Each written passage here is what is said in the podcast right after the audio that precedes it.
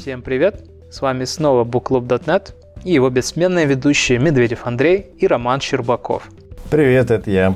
Сегодня у нас в гостях Алексей Мерсон. Привет. И мы вместе с ним продолжим нашу серию разговоров об особенностях проектирования микросервисной архитектуры. Поговорим о том, как могут быть предоставлены API микросервисов наружу, какие стратегии при этом мы можем использовать. Например, Direct Communication, когда клиент знает непосредственно все про все необходимые ему микросервисы.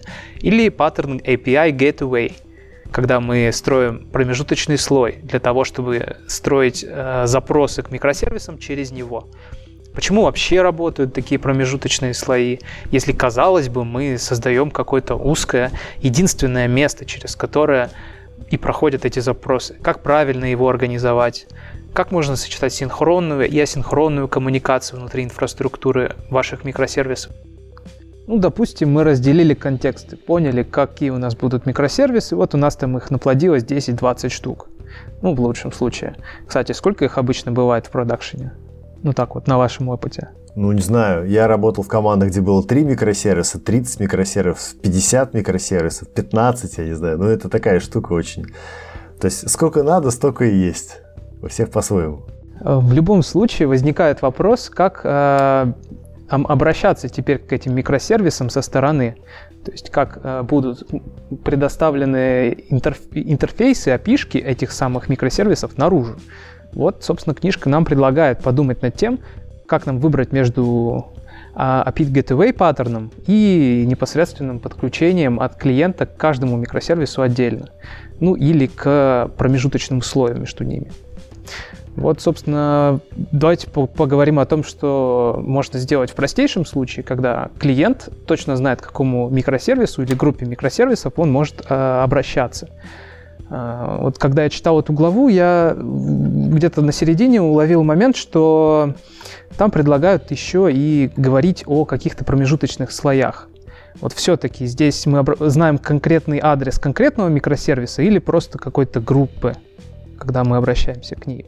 Ну, вот у меня из практики э, попадались, ну, типа все эти варианты, которые описываются в книге, и самый ужасный, и самый сложный, и самый муторный в поддержке и развитии был это Direct Communication, то есть это когда клиент знает про все э, реальные микросервисы. Э, это прям ад. Абсолютно согласен. Спасибо. Нет, ну, на самом деле это самое, то есть это самое простое, потому что интуитивное в разработке. Ну, типа тебе надо сделать запрос, ты говоришь, ну вот мой, э, не знаю, хост, мой порт, вот мой микросервис, сделай туда запрос и там на UI у себя что-нибудь нарисуй. В конце концов у тебя появляется даже если десяток всего лишь микросервисов, то на фронте уже ад. То есть ты там, собирая странички из, из кучи микросервисов, там тебе уже трудно это делать. На бэке на самом деле проблем не меньше. Тебе на каждый микросервис нужно подключить какую-нибудь идентификацию. Тебе непонятно, где начинать correlation ID для трейсов. Тебе э, непонятно, короче, где кэшировать, где не кэшировать, потому что тебе на каждом сервисе приходится это делать. Потом, короче, к тебе приходят чуваки из фронта, говорят, у нас страница открывается 10 секунд, потому что нам нужно сделать 15 реквестов, чтобы ее нарисовать. Ты начинаешь думать, как тебе оптимизировать эти реквесты, а по факту ты бьешься не за то. Потому что у них э, вот эти вот раунд-трипы, ну, грубо говоря, чтобы э, нарисовать страницу, тебе нужно сделать 15 реквестов. Каждый реквест, допустим, там, типа по полторы секунды, потому что у тебя клиент черт где находится от твоих микросервисов. А вот если бы у тебя был какой-то один микросервис, к которому клиент обращался, и он ему сразу за один реквест давал данные, у тебя был бы там, не знаю, раунд-трип, там не 15 секунд, а полторы. И такой, блин, ну вот класс, вот это было бы быстро. Вот. При этом э, на самом деле ну, чисто технически сделать шлюз, так называемый шлюз, который там или агрегатор, или шлюз, там как его можно назвать, но не суть. Это штука, которую ты типа фронту отдаешь как одну точку подключения, а она уже там подключает все остальные микросервисы. А, на самом деле довольно удобная штука. Реально, производительность все сильно поднимает. Но появляется другой момент. У тебя появляется точка, которая связывает твои микросервисы. И это получается, вроде мы от них, от этой точки пытались уйти, и опять к ней возвращаемся. Вот на мой взгляд, это какое-то, ну, какая-то контринтуитивная штука совершенно. Вот, но она работает. Наверное, работает, потому что позволяет просто, ну, их можно создать несколько штук, да, то есть, грубо говоря, там несколько микросервисов ты можешь объединить одним каким-то API гейтвеем а, и отдать его фронту. И фронта у тебя будет уже не 15 там а, точек подключения, а 5. И с ними вроде уже можно работать. Это уже не так больно. Наверное, вот суть просто в этом, чтобы чуть-чуть не знаю, руки развязать и чуть-чуть упростить какую-то коммуникацию между приложениями, снаружи, по крайней мере. Ну, да, ну так, собственно, у тебя все равно есть точка, в которой все микросервисы связываются воедино. Это точка пользователя.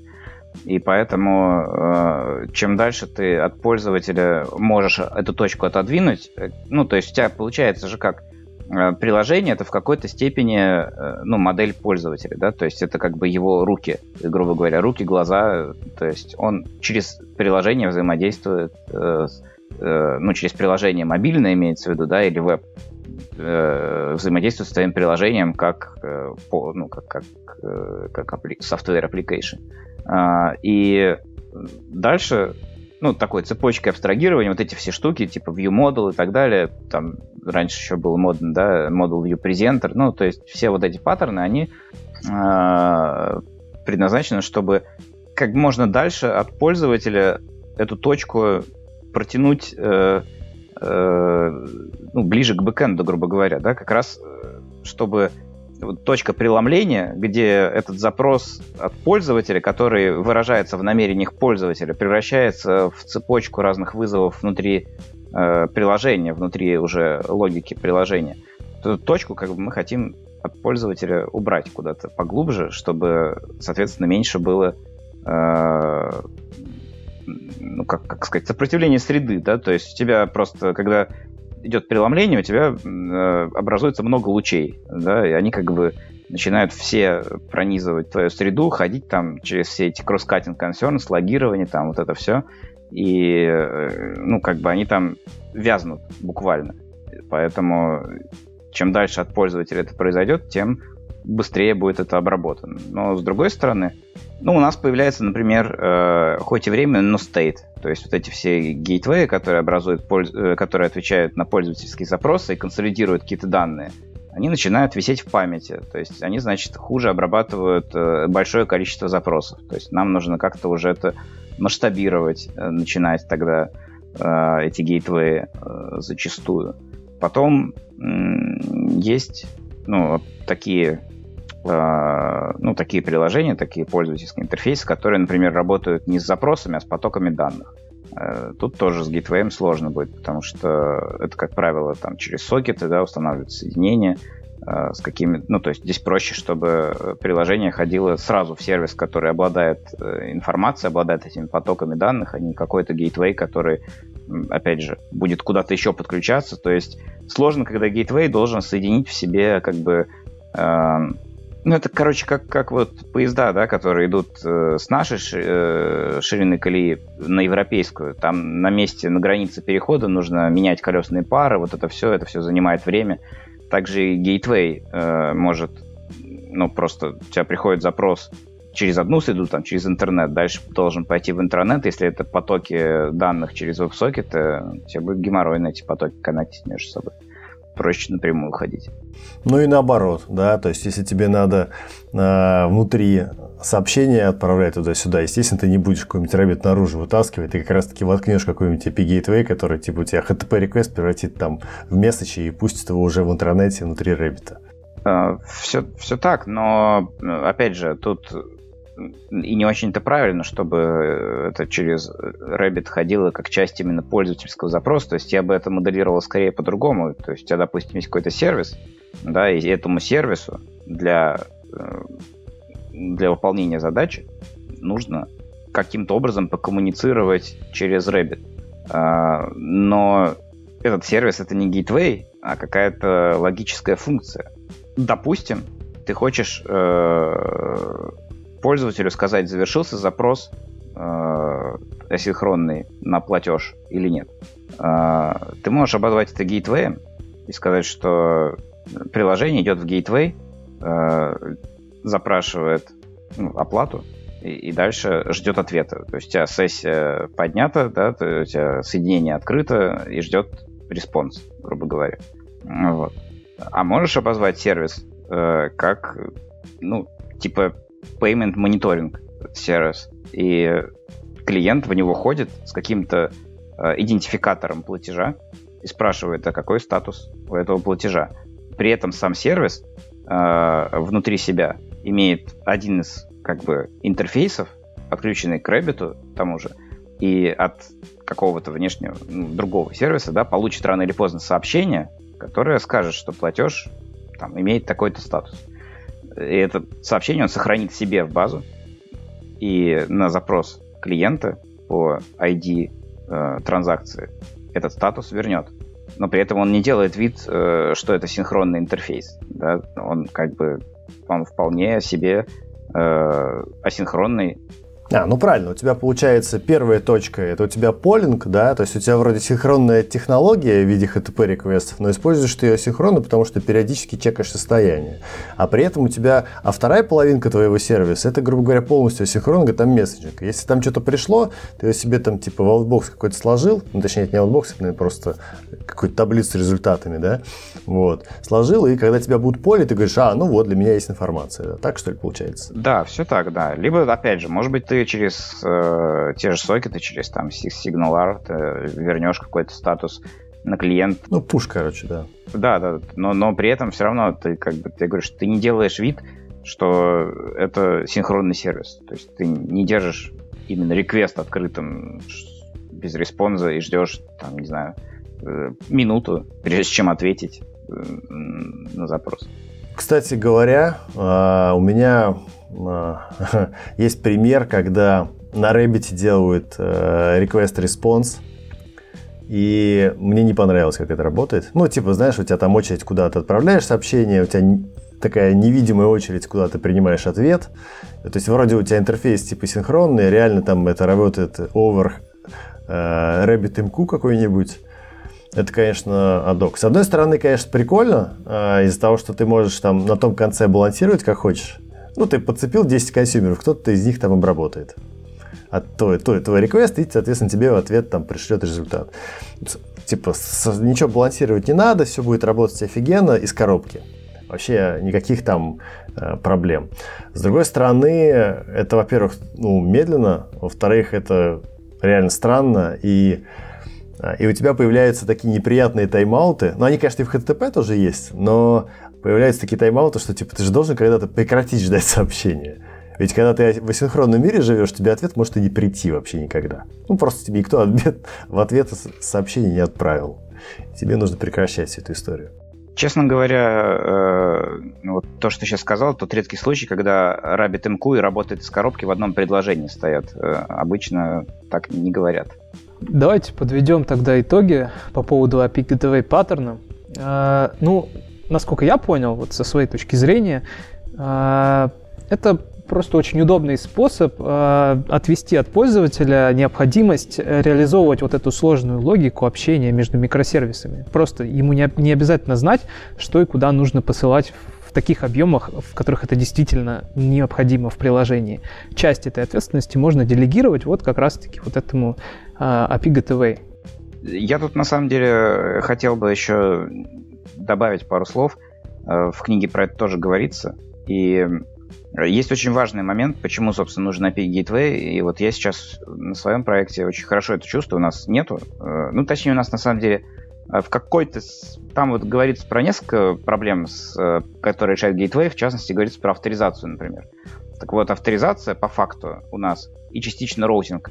То есть у нас по факту есть API Gateway, только он прозрачный, он сделан на Nginx, и Э, как бы авторизация, она как бы, то есть Nginx э, э, принимает запросы авторизованные и проверяет эту авторизацию каждый раз, собственно, Nginx, после чего э, проставляет правильные заголовки, а дальше сервисы уже получают запросы с заголовками, они уже уверены, что это доверенный, ну, что в заголовке, тот user ID, который в заголовке пришел, это значит, что этот пользователь и есть э, авторизованный пользователь, который сделал запрос.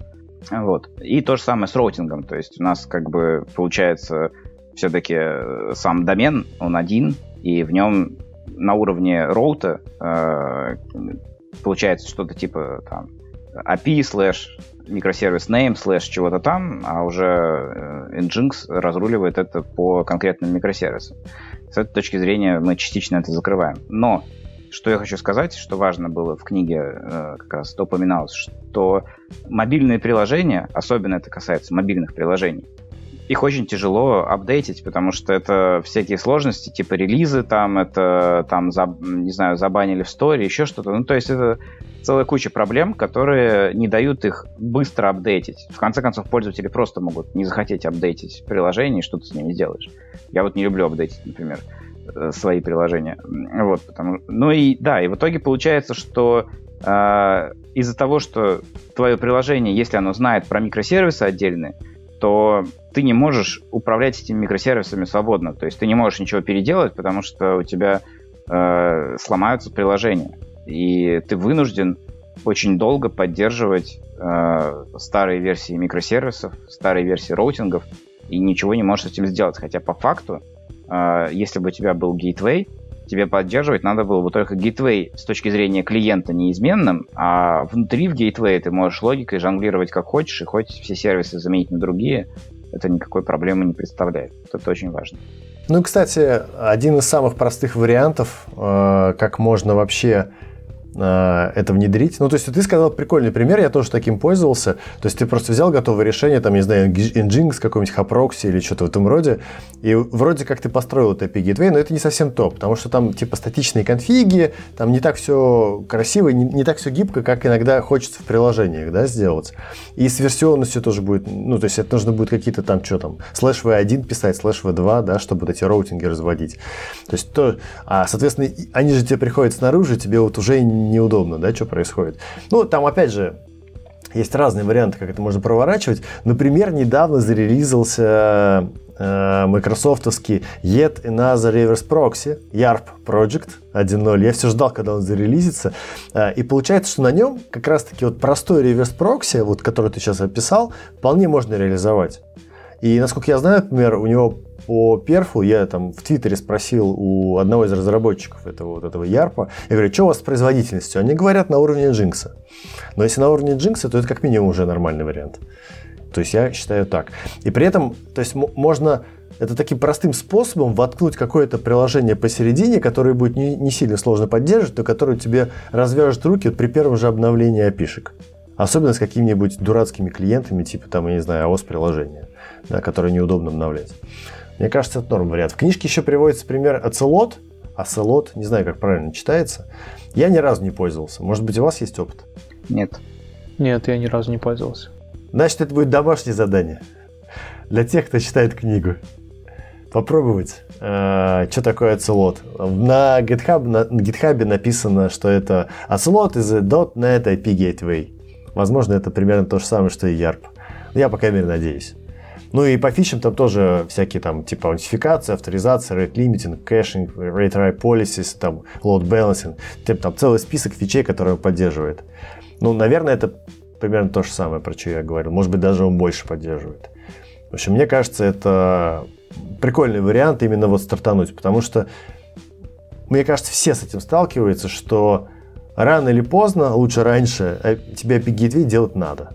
Вот. То есть какой-то такой промежуточный слой, который не сильно нагружен бизнес-логикой, а который тебе просто помогает вот внешний мир соединять с внутренним миром э, и как-то его держать в, в узде. Вот, особенно в сложных ситуациях. Да, ну и тем более, что в книге э, рассматривается как раз-таки open source приложение, пример, э, которое как раз-таки на Целоте и работает. Вот, можно открыть, посмотреть и даже самому потрогать. Все удобно. Думаю, на этом можно завершить наш разговор о том, как можно организовать э, API микросервисов. Мы поговорили о том, какие стратегии мы можем использовать, что такое промежуточные слои, почему они работают, какие плюсы и минусы есть у разных подходов и многое другое. А в следующий раз мы поговорим о том, как можно организовать асинхронную коммуникацию в микросервисах. Поговорим об этом во всех деталях. Всем спасибо. Ну все, Пока. Пока. Пока.